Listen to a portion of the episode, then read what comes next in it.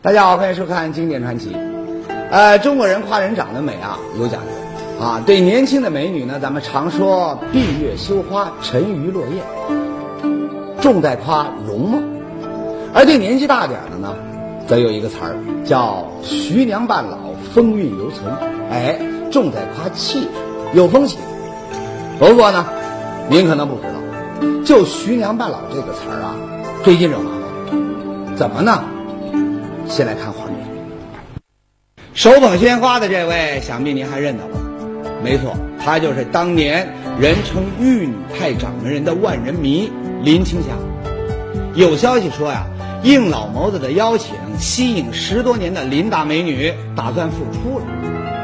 哟，万人迷要复出，这可是重磅新闻，媒体呢那是争相报道。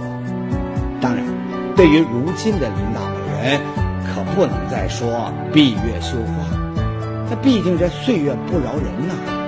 那不少媒体呢，哎，就用了“徐娘半老，风韵犹存”来描述。但是呢，没想到，对于这份夸赞，哈哈，据说林大美人很不爽，让人放了话：“拜托，不要用徐娘来比喻我。”哎，你说奇怪吧？人家夸赞他，他却不受用。这究竟是为什么呢？起初啊，宏宇也很纳闷可是您猜怎么着？仔细的一研究，哎，发现这里面呢，还真是有原因。什么原因呢？哈哈，您别急，听完今天的故事，相信您肯定能明白。好，咱们呢开始今天的故事，先把时光拉回到一千四百多年前，准确说呢是南北朝时期的公元五百五十四年。地点：南朝梁国的江陵皇宫。这一天，天还没亮，南梁皇宫里面却是乱作一团。那些宫女太监们呢，也不顾什么主子奴才了，每个人拿着包裹向宫门外是仓皇奔逃。发生了什么事儿呢？这里啊，彭宇呢想先问您一个问题：花木兰替父从军的故事，这你肯定知道吧？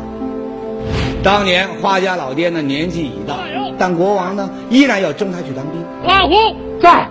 您说这么大的年纪还要上前线，那不是送死？那怎么办呢？哎，花木兰只好女扮男装替父从军了。南北朝时期啊，中国四分五裂，国家政权呢就跟那走马灯一样，你方唱罢我登场，战争那更是家常便饭。年轻男人呐，那都快打没了，可还得接着打，对吧？公元五百五十四年，西魏国呢对南梁又发起了一次大规模的进攻，而且呢眼看就要攻入南梁国国都江陵，这些宫女太监们那是在逃命。但是，注意了，就在慌乱之中，有个女人很特别，您瞧她，步履不紧不慢，像是在散步。奇怪了，别人在逃命啊，他却跟没事儿一样。不光是这个，您再仔细看，这还是个爱美的女人，还化了妆。但是啊，这个妆化的那是相当诡异，看见没？半边脸是正常的，可另外半边呢？哎呀，怎么看怎么像个鬼。看到这儿，八成啊，那您要猜了，哟。这这个女人她不会是这里有问题？要不然怎么不去逃命，还把自个儿弄得人不像人鬼不像鬼呢？哎，您再接着往下看，只见这个女人四周环顾了一圈，然后呢就走进一个房间，而紧接着呢做出了一个惊人的举动。什么举动呢？她把三尺白绫套在了房梁之上，女人上吊。自杀。说到这儿呢，您肯定有很多的疑问：说这个女人究竟是什么人？她为什么要自杀呢？而且自杀之前，她为什么还要画这么一个诡异的半面妆？哎，咱们先说第一个问题：这个女人究竟是谁呢？告诉你，这个绰有“风”姿的女人就是徐娘半老。《风韵犹存》里所说的那个徐娘，没想到吧，风韵犹存的徐娘，最后居然是自杀死的。那么，她为什么要自杀呢？为什么还要以如此诡异的半面妆来结束自己的生命？这其中的原因呢，据考证，跟一个人有关。谁呢？她的丈夫梁元帝萧绎。说起来啊，这萧绎那可了不得，他写的《金楼子》啊，还是唯一一部。那么作为诸子百家学说，子部著作留存下来的帝王者，了不起吧？那么，在文学造诣上，那么萧绎究竟是怎么取得这么高的成就的呢？啊，这个问题那就简单了。正所谓“书山有路勤为径，学海无涯苦作舟”啊。唯一的路，那就是刻苦。这里啊，咱们说两件和萧绎读书有关的事儿。这第一件呢，咱们再来看看这萧绎的这幅画像。您看这画像上的萧绎，他的五官跟平常人有什么不同吗？没有吧？可宏宇告诉你，这画啊不真实，有人他美化过。哟，画像美化过，怎么回事呢？哎说起来啊，这事儿可说是上天对萧逸的一种不公。萧逸自小酷爱读书，经常挑灯夜读。可是有一天，他正在读书，突然呢，这眼睛就一阵的剧痛，哎呀，痛的那是满地打滚。很快呢，太医就赶来了，赶紧就给他检查呀。可是呢，查来查去，始终就查不出问题。那后来怎么样了？可惜啊，这病。让他落下了终身残疾，一只眼睛瞎了。真实的他大概应该是这个。不过呢，令人敬佩的是，身为皇子，他却没有因此呢而自暴自弃，反而读书呢更加的勤奋。那么勤奋到了什么程度呢？哎，咱们民间 喜欢把在校的学生叫做读书人。可您知道吗？读书人。还曾经是一种工作职位，想不到吧？怎么回事呢？刚才呢，咱们说了，萧绎爱读书，可仅有一只眼睛，他视力也不好，不能看太久，那怎么办呢？有一阵子，他非常痛苦。不过没多久，哎，他灵机一动，有了，请人给他念，轮番值班，昼夜不停。哎，这些给他念书的人就叫。读书人，不过呢，您可千万别以为念书这工作很轻松。告诉你，给萧毅念书难着呢。怎么呢？有一回，深更半夜，这萧毅啊，听着听着就睡着了，还打起了呼噜。那么当时给他念书的那位呢，那也是困得不行，心想了，那既然听书的睡着了，那我就随便念吧。哎，他就偷懒，就跳过了两页。可是呢，没想到他刚接着读了两句，突然萧逸是猛然惊醒，大喝一声：“想偷懒，给我从头念！”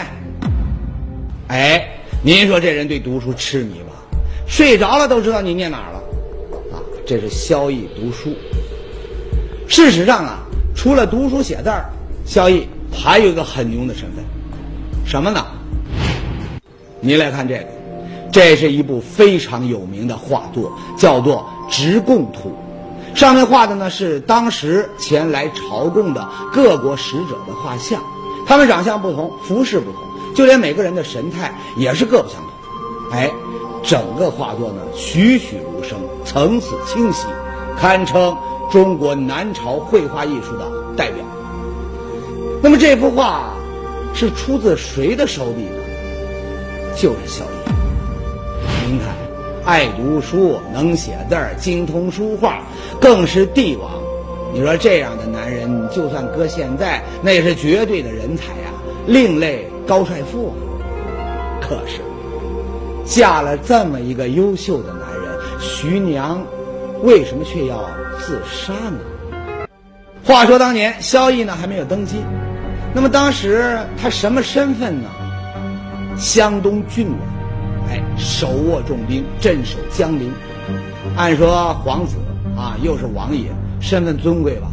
但是他这个人啊，读那么多书，那当然聪明。他知道啊，实处乱局，你光凭王爷这个身份，很难让下面的人为他卖命。那怎么办呢？哈哈，现在人都懂，得跟下面的人呢讲感情啊，你不能高高在上，得跟这兄弟们呢打成一片，请兄弟们喝酒、看戏。偶尔呢，也来一个文学沙龙。这有一阵子，这个萧毅那的确是忙的是不亦乐乎。而就在这期间，发生了一件事情。什么事儿呢？这一天，他手下有一个重要的武将，名叫徐坤的，请他去徐府喝酒。可喝着喝着呢，突然，这萧毅啊，他端着酒杯就不动了。怎么呢？只见。一妙龄女子前来敬酒，哎呀，这女子太美了。那她是谁呢？她叫徐昭佩，徐坤的女儿。打那天起，这萧绎就不行了，是茶饭不思，魂不守舍。没几天，他终于按捺不住，向徐府求亲了。就这样，徐昭佩就被征召进宫。做了萧绎的偏妃，她那也就是后来的徐娘。那么，当时徐昭佩是怎么看待这个婚姻的呢？说实话，萧绎呢虽然身有残疾，但在这个徐昭佩的眼里，哎呦，那是个博学多才的大才子啊！再说了，还是个王爷啊，能嫁这么一个男人，他能不心满意足吗？哎。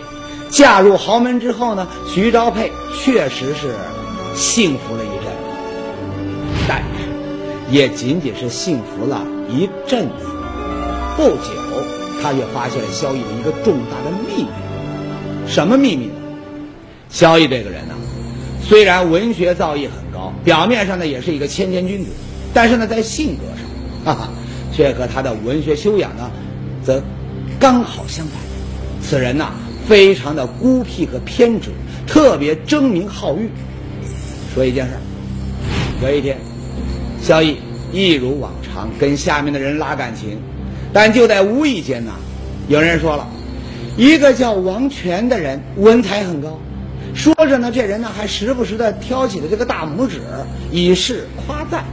其实啊，王权跟萧绎啊很亲呐，是他的姑表兄弟。你说按说这个夸赞自家兄弟，那您肯定高兴吧，脸上有光啊。但是，接下来的事儿您绝对想不到，怎么呢？打那天起，萧绎是坐卧不安，整个人就跟着了魔一样。而直到几天后，他干了一件让人匪夷所思的事儿，他让他的妃子王氏的哥哥改名叫了王林。那您一定会问了，他为什么这么做呢？哈，如果恒宇告诉您答案，那您一定会觉得滑稽可笑。怎么呢？王权的父亲名字就叫王林，萧绎这么做，他就是觉得这样可以羞辱王权，哎，让自己这个心里面舒坦。您说这算什么事儿？这小孩子闹别扭干的事儿。你说一个文学家啊，画家，还是一堂堂的王爷，居然如此的不可思议。还有，恒宇啊，再跟您说一件事，绝对让您目瞪口呆的事。什么事儿呢？萧绎死后曾被追赠孝元的谥号，元是他的帝号，而所谓孝，那就是后辈认定这个皇帝一辈子最最出色的功绩是行孝。那为什么会给他这个谥号呢？据说是因为他的两本书，哪两本呢？一本就是前面提到的《金楼子》，在这部书里呢，他极尽文墨，把自己的父亲梁武帝萧衍捧上了天。他说：“梁武帝功绩可以和上古的舜禹、周文王这些贤君并列，堪称万年难得一出的好君主。”那么。他凭什么这么说呢？哎，有一个问题呢，咱们得先说。咱们知道，和尚不吃肉。那么您知道和尚是从什么时候开始不吃肉的吗？红宇这么问呢，有人要说了，哟，你这么说，难道最早的和尚可以吃肉？哎，对了，南朝以前呐，和尚那其实是可以吃肉，那后来怎么就不吃了呢？这个呀，就跟梁武帝萧衍他有关了。萧衍这个人虽然身为皇帝，但他迷信于佛教，他自己呢就曾经三次舍身出家。不过每次呢，哈说了您都不会信，都是臣子们凑钱，就像去这个当铺赎当一样，把他从这个寺庙里给赎回来，继续当皇帝的。这事儿挺逗吧？这萧衍一看，哟，不让我出家，那我总得干点啥呀？想来想去，哎，有了，佛教不是主张不杀生吗？得，从今往后咱们少吃肉。那和尚嘛，那干脆就别吃了。为此，梁武帝还专门写了一篇断酒肉文。就这样，皇帝发出了号令，以后的和尚真就不吃肉。而正是这件事儿，萧绎拿来大做文章。你们看我爹，劝人少吃肉，还不让这和尚吃肉，啊，有爱心吧？这是劝人向善，少杀生，所以他应该当选。万年好君主称号，啊，著书里说为这个父亲争名，那是不是很孝呢？咱们呢，再说第二本书。第二本是什么书呢？是他亲自编撰的《孝德传》。在这本书里呢，萧绎向世人发出了一个号召：天下人都应该遵从孝道。那么正是因为这两本书啊，萧绎死后被追赠了这个“孝”字。但是，这里宏宇呢可要问一句了：他真的孝吗？所谓孝，真的那就是他的本质面目？哈哈，跟您说呀，这些所谓的谥号，其实啊都是这个皇家后人给这个先人脸上贴的金，大可不必全信。为什么呢？咱们就来看看萧绎是怎么登上皇帝宝座的呢？话说公元五百四十八年一天晚上，萧绎呢正在伏案疾书，干什么呢？编撰《孝德传》。可就在这时呢，一个手下是急匆匆的就进来，递给他一份紧急的文书。什么文书呢？京城的告急文书。几度出家的梁武帝萧衍，因为不思朝政。终于招来了下属侯景的叛乱，都城被叛军包围，危在旦夕。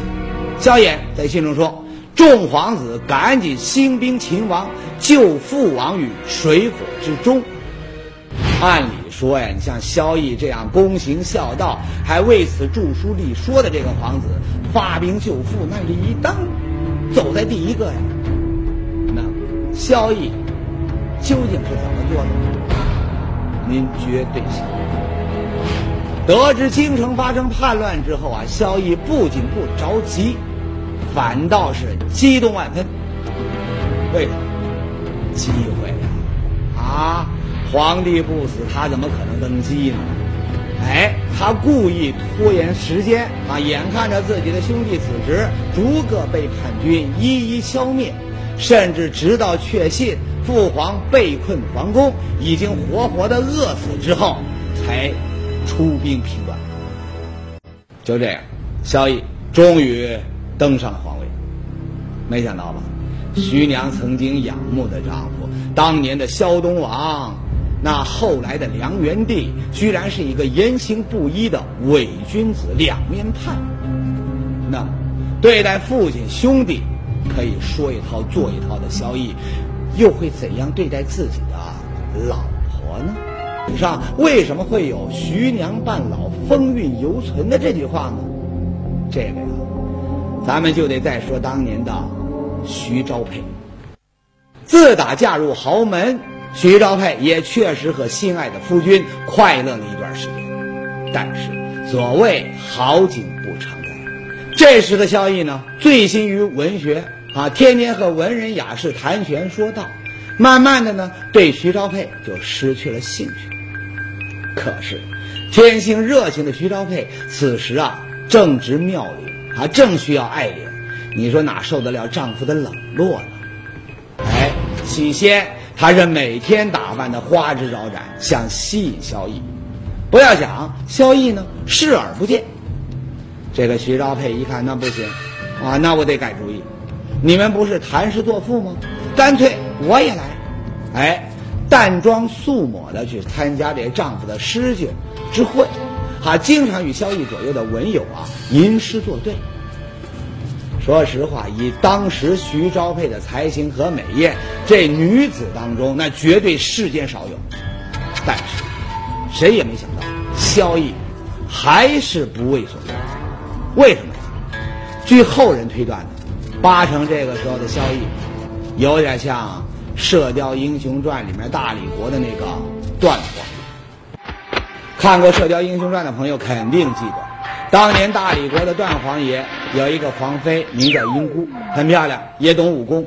但是呢，这个时候的段皇爷呢，却偏偏爱上了易阳指，整天就把自己关到练功房里，啪啪的就这么练，着了魔。那英姑一个人她寂寞呀，她想去找丈夫，可是没想到，刚到练功房门口就被卫士啊给拦住了。报告皇妃，王爷说在练功，所以不用再说了。段王爷练功着了魔，那有人估计啊，这萧逸那也是着魔了。当然，啊，比起来这其中那也有不同。英姑当年那是见不着这个段王爷，可徐昭佩呢是见得着皇帝丈夫。只是这丈夫呢，却对她视而不见，那怎么办呢？终于，为了刺激丈夫，徐昭佩做出了一个惊人的举动。这天，徐昭佩听说这个萧逸要在宫中论诗，于是啊，故意让侍女给自己只画了半边脸，还将这个妆啊称为半面妆。什么意思呢？要说啊。这徐昭佩可够大胆，他这是讽刺萧逸。你不是只有一个眼睛吗？你不是对我视而不见吗？我就让你看半边脸。按说呢，讽刺皇上，这可是大不敬的，要杀头的。宫女们当时那也是吓得不行啊。但是，谁知在看到这个徐妃的半面妆之后啊，萧逸那修养，哎呦，真的只能用四个字来形容。哪四个字？炉火纯青，他明知道徐昭佩是在气他，可他还是当什么事都没发生。就这样，在深宫寂寞之中，徐昭佩芳华虚度，年近不惑。终于有一天，徐昭佩按捺不住，找到了一位名叫季季江的这个帅哥。那么，每当这个萧逸在殿堂之上和群臣大谈老庄之道的时候呢？他的徐贵妃和这个季季江也在深宫内院里面享受着他们的。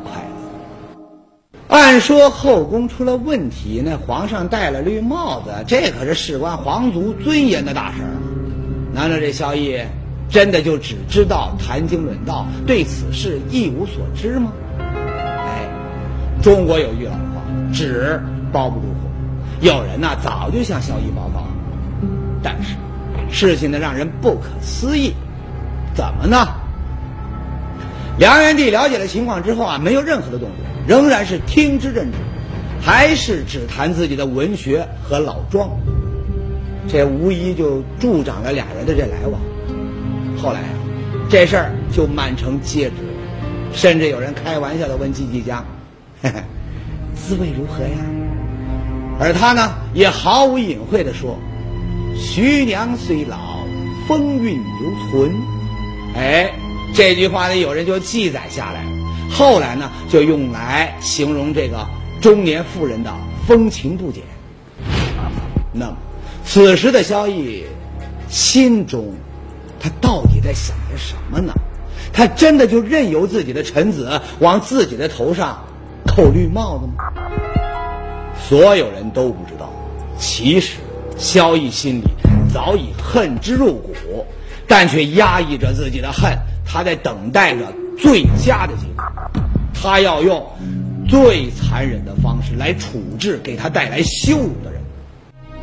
很快，西魏大军围困江陵，徐昭佩在后宫之中呢，紧紧拥抱着情郎进将。